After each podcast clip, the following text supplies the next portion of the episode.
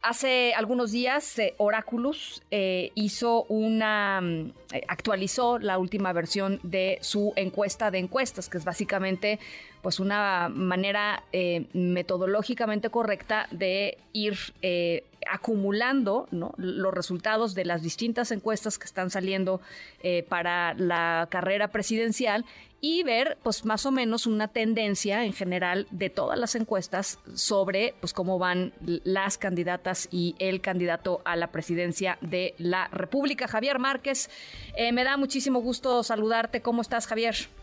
¿Qué tal, Ana Francisca? ¿Cómo estás? Buenas tardes. ¿Cómo traen, eh, cómo están, cómo estás viendo eh, el panorama político y cómo traen los números desde Oráculos?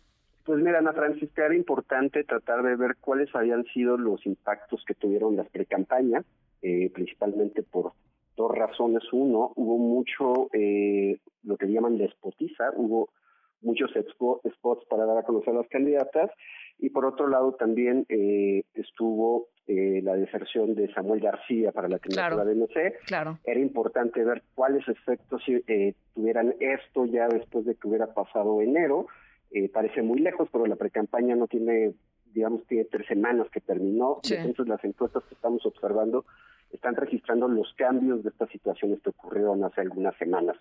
En este momento, Ana Francisca, lo que tenemos en el promedio de las encuestas es 64 puntos porcentuales para Claudia Sheinbaum, 31% para Xochitl Gálvez y 5% para Jorge Álvarez Mayer. Em, a ver, para que la gente que nos está escuchando entienda, eh, el, digamos, la manera en cómo se salen estos números es a, través de las distintas, distintas encuestas que, están ahí en el mercado, eh, ustedes las sistematizan y eh, pues son los promedios, digamos. Pero ¿qué encuestas son, Javier? Mira, Ana Francisca, tenemos una gran variedad de encuestas. ahorita las puedo mencionar por nombre, pero me gustaría más dar a conocer cuál es la metodología de inclusión. Es muy sencillo, es dar privilegio a las encuestas que se llevan a cabo en vivienda cara a cara. Tenemos algunas telefónicas como la del financiero, que por su calidad también que las incluimos. Y en segundo lugar es que entreguen su metodología a la Secretaría Ejecutiva del INE como lo mandata el reglamento de encuestas. Sí. Este, en momento, durante enero tuvimos un pool bastante grande de, de encuestas que dieron resultados, ya sea a través eh, de ellos mismos o de medios de comunicación como diarios. Tenemos, por ejemplo, a Verumen, El Financiero, Encol, eh, Mendoza Blanco, Mitov, Tísimo, Covarrubias de Asociados, de Notecnia, entre otros. Oye, a ver, eh, ahora sí pasando a, la, a la, carnita, digamos. dos preguntas. La primera, me gustaría conocer eh, desde tu perspectiva, ¿qué temas están moviendo las preferencias electorales?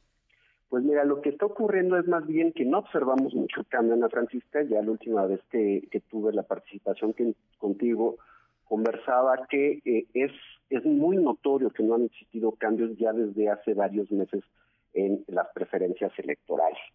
Eh, un punto muy importante es que hace seis años observábamos más movimientos antes de diciembre es cierto, Ana Francisca, que a partir de marzo, cuando empiecen ya las campañas en forma, va a ser lo más seguro, lo más probable que sí empiece a haber movimientos. Ahorita por el momento no, aunque sí es importante destacarlo, porque uno hubiera esperado que durante, eh, pues, durante diciembre, noviembre, diciembre y los primeros días de enero ya registráramos cambios, sobre todo porque la candidata de la coalición opositora tenía bajo conocimiento y lo ha ido aumentando de manera significativa. Cuando, eh, por alrededor de aquellas fechas, cuando fue a tocar la puerta del Palacio Nacional para eh, exigir su derecho de réplica, Xochitl Gálvez no tenía conocimiento mayor de 30%, es decir, no más de 3 de cada 10 personas en la población la conocían. Ya en este momento ya es 7 de cada 10 en la gran mayoría de las encuestas y los cambios no se han reflejado, se ha mantenido muy estable. ¿Qué viene, sin embargo, para adelante? Bueno, el inicio de campaña, que es cuando también las personas empiezan a estar más envueltas en el tema político, a conocer muchísimo más a los candidatos, ya la gente empieza a platicar sobre los temas de la campaña, sin duda habrá eh, movimientos para entonces. La pregunta es si, el si los movimientos serán suficientes para tener una eh, contienda mucho más cerrada.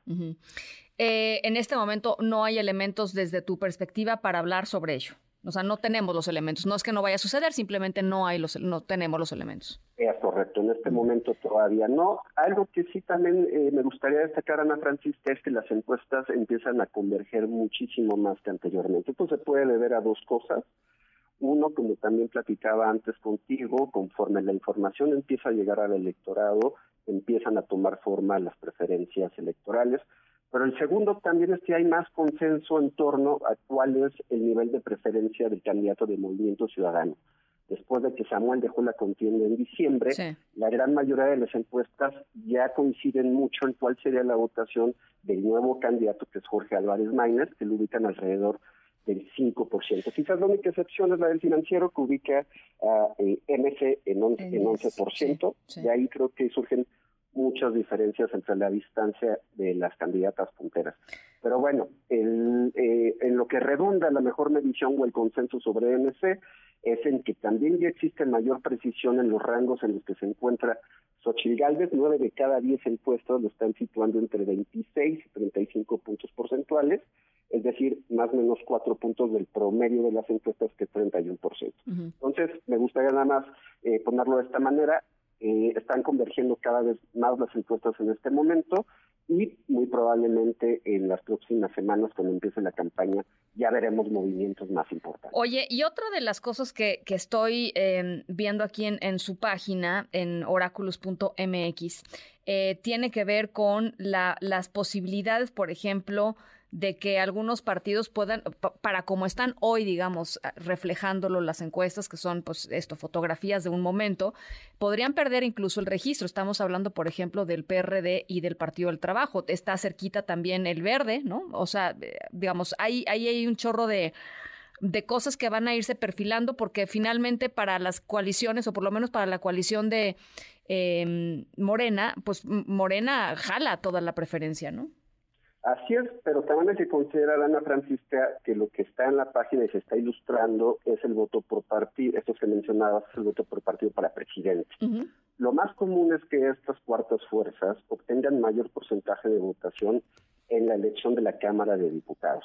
O sea, votos divididos, ¿no? Es muy probable que, por ejemplo, el Verde y MC sí se encuentren muy arriba del umbral de 3% para mantener el registro es probable que el PRD se encuentre en la lucha o abajo, igual que el PT, aunque también creo que es probable que el PT tenga mayor porcentaje en diputados. Bueno, pues ya lo estaremos viendo. Siempre interesante eh, pues dar este, esta revisión a estas llamadas encuesta de encuestas. Eh, y yo te agradezco muchísimo, como siempre, eh, Javier, que hayas conversado esta tarde con nosotros. Al contrario, Francisca, un gusto estar contigo como siempre. Gracias. Javier Márquez, analista de Oráculos.